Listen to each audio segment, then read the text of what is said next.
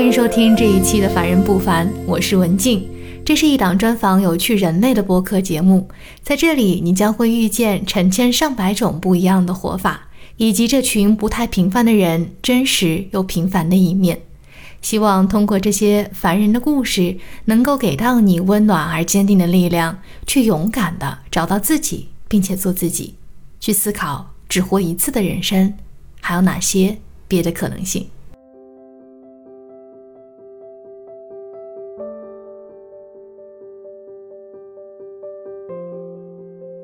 王木木在著名的大蒜之乡出生长大，一直到他十八岁。那时候的他压根儿没想到自己有朝一日能成为世界公民。当时觉得能走出家乡就算不错了。作为美术类的艺考生，他复读了两年，考了三回。还记得头一回落榜的时候，他栽在了英语这门科目上，让他瞬间白了头。第二年猛攻英语，却落下了专业课。终于第三年，他考上了大学。他还依稀记得小时候的家乡有河堤，有水岸，错落有致，美极了。可能正是因为带着小时候对于生长环境的这份熏陶，他对美的事物格外敏感。可惜家乡的环境后来随着工业化和城镇化大变样了。家里人和县里的七大姑八大姨也都七嘴八舌地指点着木木的未来。他们告诉木木，念书就要好好念，不要去读艺术，那是无所事事的人干的，以后保管饭吃不饱。可是木木偏偏不这样认为，他觉得美高于一切。当生长的环境把他越束缚越紧的时候，他选择了挣脱。头也不回地选择了离家最远的学校，因为他一想到要继续待在这一眼能望到头的生活里，他便不能呼吸了。这是他人生的第一次出圈，出离他出生长大、被普世价值观浸润的圈。命运把他带到了景德镇，主修陶瓷艺术。他还记得刚到学校那会儿，对陶瓷的认识只限于盘子和花瓶。其他的他一无所知，不过这都不要紧。在依山傍水的青色画卷里，王木木彻底爱上了洛泥烧教。他说，做陶的过程好比是一场冥想，让他得以完全的沉浸在这看似重复但却意涵深远的程序之中。揉泥、拉坯、修坯、画画、上釉色等等，做陶让他忘记了时间和空间。他仿佛和那些器物一样，不再受制于时空，只在乎那个当下。渐渐的，他练就了好手艺，付出的代价是干得太猛，弄伤了腰。大学期间，他已经开启了自己的工作室，开始接单制作自己设计的陶艺作品。从别人对他作品的反馈中，也升华了他自己对陶艺的热爱。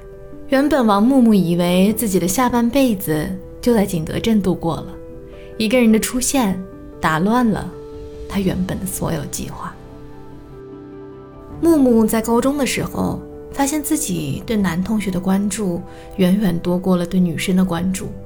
他一开始并没有在意，直到在复读的时候，有一次他把自己的感受输入了搜索栏进行搜索的时候。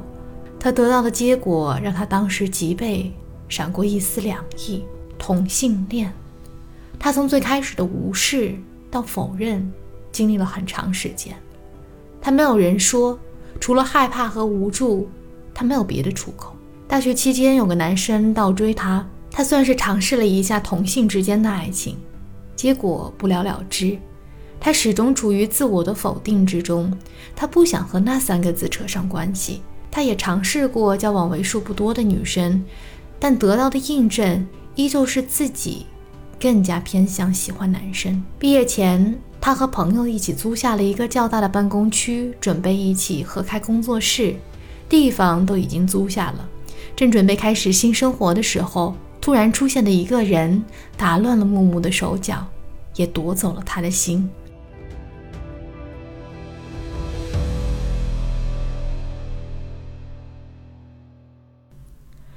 木木是在一次偶然的情况下遇见了在景德镇作为驻场艺术家的杰森。当时才二十三岁的木木对外国人没有太多的概念，脑中最先出现的观念就是他肯定是玩玩的。当时还比较浮夸的木木心里就想着，那就陪着玩玩吧的心态，和杰森开始了恋情。出乎木木的意料，他自己和杰森有很多共同的话题，特别是对于艺术的见解和想法。他渐渐发现自己眼前的这个男人其实还不错。杰森作为驻场艺术家停留的时间并不长，临近离开返程上海前，他问木木。接下去怎么办？木木一愣，心想：还能怎么办呢？杰森提议说：“要不和我一起去上海？”木木第一个反应是觉得要疯了，要自己抛下正准备开始的新生活，和一个只相处了一个多月的男人去一个超大的城市。杰森看出了他的犹豫，他说：“可以试试看。”不合适，你随时可以回到这里，没有什么可以失去的，不是吗？就这样，木木抛下了在景德镇的一切，跟随杰森去到了上海。这是他人生中第二次出圈，出离相对安稳平淡的艺术生活，去到更大的一个世界。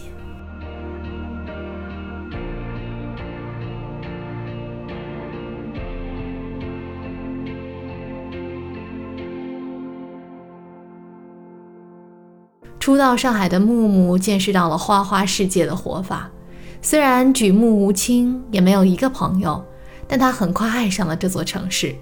上海的活力和包容，以及变幻无穷的艺术氛围，让他的每一天都充盈着新鲜和好奇。慢慢的，他在一家陶艺社找到了工作。再后来，他认识了他在上海的一群朋友，通过来做陶艺的客人和自己的朋友。他第一次深刻地理解了“山外有山，人外有人”这句话的含义。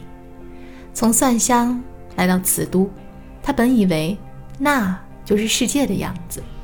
来到上海和接触到更多人之后，他豁然开朗，原来世界可以更大。和杰森最初在一起的日子里，他们相处的还算不错。杰森带着木木去普吉岛看了大海，但是木木在他的人生中。第一次看到了椰林树影下的大海，海风吹拂过面颊，在睁眼望向一层又一层的海浪，他发现自己竟然走到了这么远的地方。也是在杰森的资助下，木木开始攻读他的教育硕士学位。上完第一节课后，他就崩溃了，因为他并没有系统的教学背景，也是第一次用全英语的方式上课。扑面而来的一切让木木变得有点手足无措，也是杰森告诉木木，他完全可以做到。于是木木决定再去试试。就这样，他们在上海一起住了三年，直到杰森因为工作原因要搬去印尼，他抛下了一句话：“你若是不跟来，我们就只能分手了。”给木木，木木再一次被迫面临选择。那这次到底是跟？还是不跟呢？三年的朝夕相处，让木木和杰森变成了彼此生命中最重要的人。至少对当时的木木来说，那个时候让他离开杰森是不太可能的。于是他选择了继续跟随。初到印尼的木木很害怕，没有工作，语言也不通。住了几个月之后，他有了一个新工作的机会，只不过工作的地点在泰国的曼谷。这是木木的第三次出圈，出离亲密关系、过度依赖另一半的圈，想要尝试独立站起来。和刚到上海时的场景很相似。木木望向周围，除了自己，谁都不认识。只不过这次连身边的人都没有了，只有自己一个人。木木要面对的是一个全新的国家，一种全新的语言。一个全新的生活方式，一份全新的工作，还有待完成的学业。当年木木为了避免一眼望到头的生活而离开了自己的家乡，而当这充满未知的一切出现在他眼前的时候，他其实很想转身跑开，他害怕极了，不过心里那一丝渴望把他推了出去。这一推，本以为是荆棘密布的路途，因为木木选择了聆听内心的声音，而变成了鲜花遍地的大道。泰国成了他人生中第二个景德镇般记忆的地方。他开始有了固定的收入，认识了本地的朋友们，完成了硕士的学位，走过了泰国的大街小巷和角角落落，也开始学习泰语，去主动融入当地。在泰国的这三年，让木木完全作为一个独立的人站了起来，不仅仅是独立于过去的自己，也独立于自己对杰森的这段感情。最终是木木主动提出了分手，和杰森好好畅聊了一番。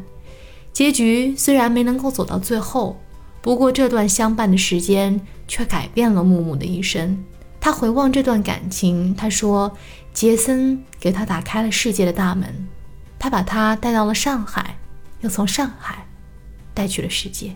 也因为杰森，木木在艺术教育这个领域也越走越宽。更重要的是，通过和杰森的相处，木木开始接纳自己的身份，从最初的忽视和质疑到完全的否定，到现在他可以说出这是自己的一部分，完全的接纳。这里面当然有杰森的功劳。那接下去，木木还会继续破圈吗？当然，在泰国待了三年后，木木又在新加坡找到了一份更好的艺术教育的工作。他说，他每天都很期待去学校看见他的学生们，尽管他需要每天五点半就起床。他觉得为人师最大的满足感就是看到学生们的成长足迹。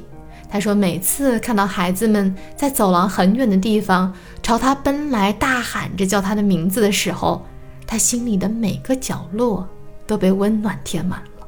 他教育的核心是去让孩子们尝试，他们可以不喜欢某一种形式的艺术风格，但是他们需要去尝试和感受。而且他鼓励他们每一个人去画出忠于自己内心与众不同的东西，让他们知道。”和别人不一样，不是一件可怕的事情。这是木木从自己的人生旅途中学到的。从一开始对自己人生和作品的随波逐流，到慢慢听见自己内心的声音，在回望自己的时候，他的艺术创作开始变得与众不同了起来。也正是从那时候开始，他才敢变得与周围不一样。他说：“只有通过自爱，才能更好的。”去爱护他人。他说，未来的梦想是开一家可以读书、可以喝咖啡、也可以做陶艺三位一体的店铺，让大家进来就能感受到美和放松。他也不会停下脚步，想去更多的地方看看。对于在万一和但是句式下踌躇不前的人们，我让木木给这些人一个建议。他给了我一句九字真言。全靠干他，怕什么？木木想说，怕是很正常的，但是不要因为怕就扭头走掉。问问自己，是不是心里是真的想要？如果哪怕只有一点点想要的愿望，都要放手让自己去一搏，就算失败了又能怎样呢？成功了，你往前走；失败了，你也学到了一些东西。任何情况下都好过于驻足于原地。未来的自己一定会感激当时所做的决定。木木说自己当时丢掉了很多的东西，感情、牵挂、依靠，但却找回了自己。有什么能比这个更重要的呢？就像我第一次出国，一个人出国的时候，怕死了，我的天！我第一次人生一个人去，我就会想，Oh my God，what what happened？然后我就一个人在脑袋里演演这个东西。就但是你真正的去了之后，你会发现，其实其实真的没有那么可怕。关于自己性取向的问题，木木说他不认为 LGBT 这个团体是弱势群体，他们遭受到了很多的非议，只是因为他们的性取向。他觉得和吃饭一样，既然有选择素食和肉食的权利。那性取向上也应该有选择的权利。他并没有觉得出不出柜是一件很重要的事情。别人问起他，他也不会否认自己的身份。但是为了保护自己和家人，他并不会去敲锣打鼓的去昭告世界自己的身份，这是他的基本权利。他不需要去征求任何人的同意。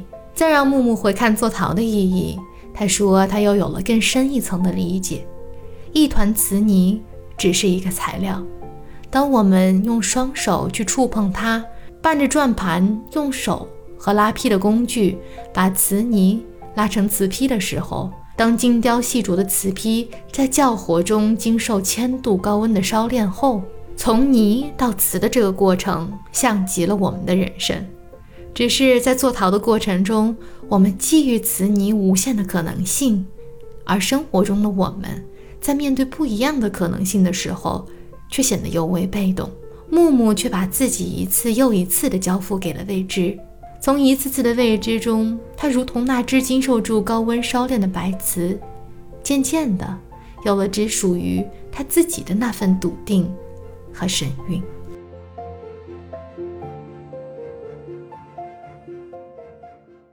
感谢收听这一期的《凡人不凡》，文静在巴黎向大家问好。《凡人不凡》的系列会有五个季度的节目，每一季呢都会有十个人物，总共会采访五十个平凡但又不平凡的真实的人物故事。他们不分国籍，不分地域，也没有任何的年龄限制，也不一定是成功的故事，只是想通过这个系列向大家展示人生不一样的可能性，想通过这些真实故事里人物最真实的情感。来鼓励大家去做这样一个对自己人生的思考。感谢大家对于第一季节目的这个支持，我收到了很多的留言和反馈。有些人告诉我，看了故事后，发现自己不是一个人在坚持，顿时有了动力。有些人告诉我，每次读故事都是要沐浴更衣后，很有仪式感的打开阅读或者是收听。又有人告诉我自己在火车站听故事的时候，由于听得太入神，把新买的水杯都忘了。还有很多很多非常长、非常感人的留言，谢谢你们给了我继续写作和采访的动力。每一次阅读大家的反馈，都是我最开心的时候。接下去几季的人物故事只会更精彩，会继续敲打大家的内心。也会继续给出更多实际找到自己想做事情的方法，去帮助大家落实和终结迷茫。先说这么多，我们下期节目第二季的凡人不凡再会。